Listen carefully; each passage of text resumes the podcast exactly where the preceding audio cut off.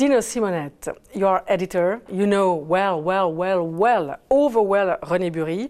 And before answering my questions, you want to offer us like a solo about René Burri. So let's go. Uh, thank you for the invitation to the Elysee. I love the Elysee. I know the Elysee since 1986. And uh, I'm kind of attached to this place. And uh, I try to avoid to, to talk only about my books with René and all that stuff. We can do this in the second part, probably.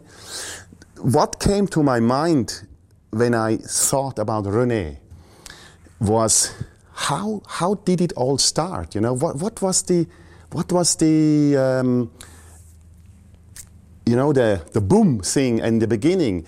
And the boom thing was, I think I saw a book about Magnum when I was like, I don't know, 18, 17, 19, something like this. And then there was a, a photo, portrait by, I think, by Cartier-Bresson or by Elliott Erwitt, I don't remember really. And I saw this guy, René Burri, and I knew he was Swiss, you know. And uh, I, I, thought, this is, this is amazing, of course. And then I saw all these photos he did. And then I, I was really thinking about why did I fall in love with René? I mean, and why was I not completely falling in love, for instance, with Cartier-Bresson, you know? And of course, René had always a smile at his face, you know? And he did everything with this smile and with this uh, joie de vivre, you know? And this is what you can see in his photos.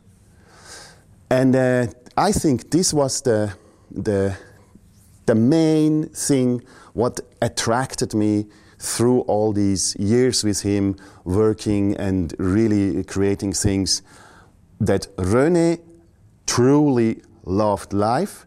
And he loved photography, of course, he loved traveling, he loved other people, he loved other people around the world, he embraced them, and always with a smile. And I think this is, this is um, a magic thing to, to say because somehow people forget about, about this, this. I think it's the most important aspect of his, of his, of his life or of his career. It's this, this humanism, you know? And he, he was, for me, a real hu hu humanist, you know? And that's, that's so important. And uh, uh, when I really started to study his, his books and his, his, his, his work, and I mean, I was, I was so much fascinated. It was a world opener for me. Huh? He was kind of showing me the world before I saw it, or me and us, and I think others feel the same. Yeah? And uh, I am very happy for this, and, and um, it started to be, of course, super intense and nice when I met him personally and when we when we started to work. So when did you start when? to work? I knew that he's around. I knew, I, but I don't. I didn't really know where is he or what. I mean, he's in Paris or he's he's traveling around the world, and then somehow I met his daughter. You know, Yasmin, and uh, kind of we liked each other, and we said, okay, let's meet in Ticino, uh, where René had this house in Mosogno. And uh, in the summer of, I think, 93, I visited Jasmine and then I met René. And then, of course, we fell in love immediately. I don't know, of course, exactly why somebody is falling in love, you know. I don't really remember. It was in the, in the fall of 93 or something like this. Uh, why did we appoint to meet there? I mean, I wasn't a publisher then. I was a kind of a filmmaker coming out of film school with one feature movie and no future ahead as a filmmaker. I just didn't know what to do as a filmmaker. So I met with René Burri at the book fair in Frankfurt. And René had a yellow box, Kodak paper box under his arm with a book dummy in it, a, a book maquette. Eh? And he told me that he already signed a pre contract with a huge Italian publisher for this book, what was in the box, you know. And then I said, Rene, uh, Rene, can I see it? You know? And I mean, I was not, I was not uh, an editor at the time, and I was not, uh, not even an art director. And I, I was just looking at stuff. You know? And then I, I was looking at, at it, and, and I, was, I was totally irritated because it was really bad. It was helpless, it was uninspired. And I, and I, I said, Rene, you cannot make a book with this. It's, it's impossible. He was listening at least, and uh, then we had a, a, dinner with these Italian publishers, a really stuffy dinner, you know, like eight people. And I told Rene, Rene, you cannot sign this contract, you know. I was a avocat diable. Huh? And then um, nothing happened, you know. I think, I think he didn't sign, you know. And like two or some weeks after this, it, it's really magic how things go in life. I decided, Rene, I come to Paris and I make the book with you.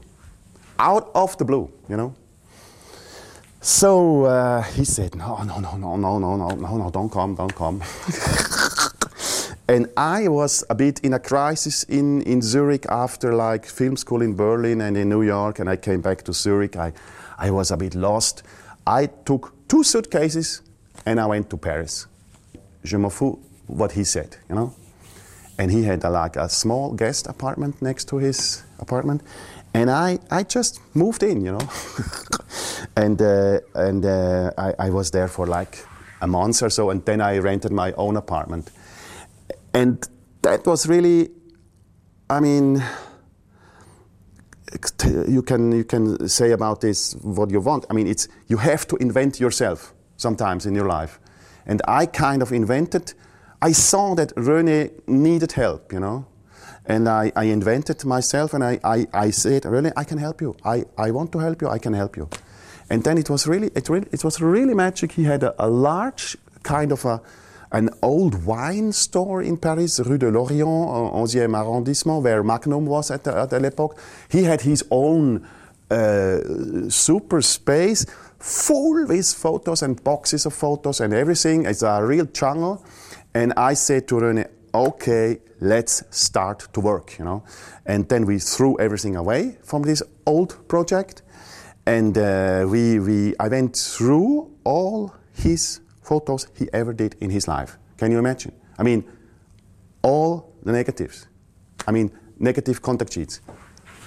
That was uh, at Magnum, and I had this, this uh, magnifier, and it's 220 classeurs at the time, you know, full like this.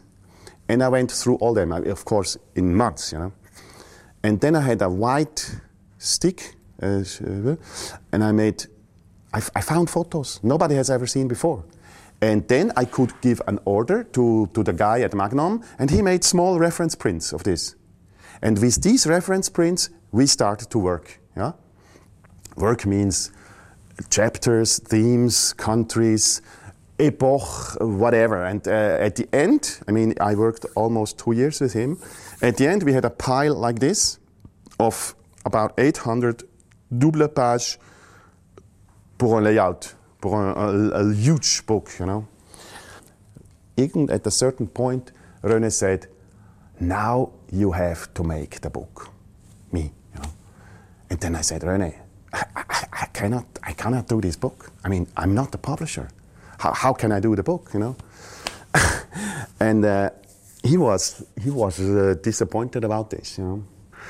And um, little story in between.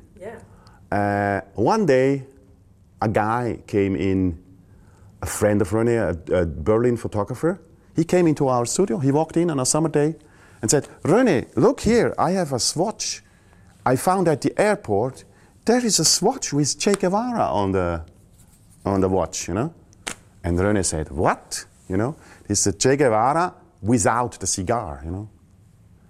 A swatch. This guy came with this swatch, you know, and then we started to to negotiate with Swatch. And I helped Rene about this. And I had a, a, a, friend, a lawyer from Zurich. He was talking to, to Hayek and everything. And then they offered a deal with, with them, and it was all fine. I had no, no idea about this deal. One beautiful day, this lawyer friend of mine told me on the phone, But have you got the money from Swatch? I said, What money? I said, I made a passus in this deal with Swatch that they will support a photo book. You know? eh? and I said, "Hey, I didn't know about this. What the, what the hell is this? You know?" And and uh, then I, I, I was asking Rene, um, Rene, what's this? Ah, yeah, you can yeah, you, yeah, you can ask Swatch if you like, and they they give you. So that was the situation when we had this pile. I didn't want to publish. We moved that pile to Phaidon, you know, and they made this huge black book with it, you know, which is partly uh, more or less my pre-work. And then, um, after like a year or two, I started to do my own publishing business. And then this, this thing came up, and I was like talking to the lawyer of Swatch, and, and then she said, yeah, yeah, yeah, send us, send us a letter. Uh, blah, blah, blah.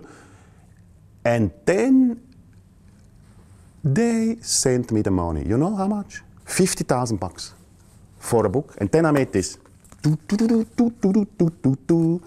And uh, this was kind of the essence of what I was working with René pendant during two years. And uh, it was like uh, a Tintin, because René has this flair de Tintin pour moi, you know. And we made exactly the same size like Tintin. and we even used yeah, the the yeah, and uh, this book hit like a bomb, you know, when it came out. It was a total new view of René Burri's work, how one could see René. Because, I mean, I was rather young at that time, and I made a fresh and a young book and this, this is fully achieved.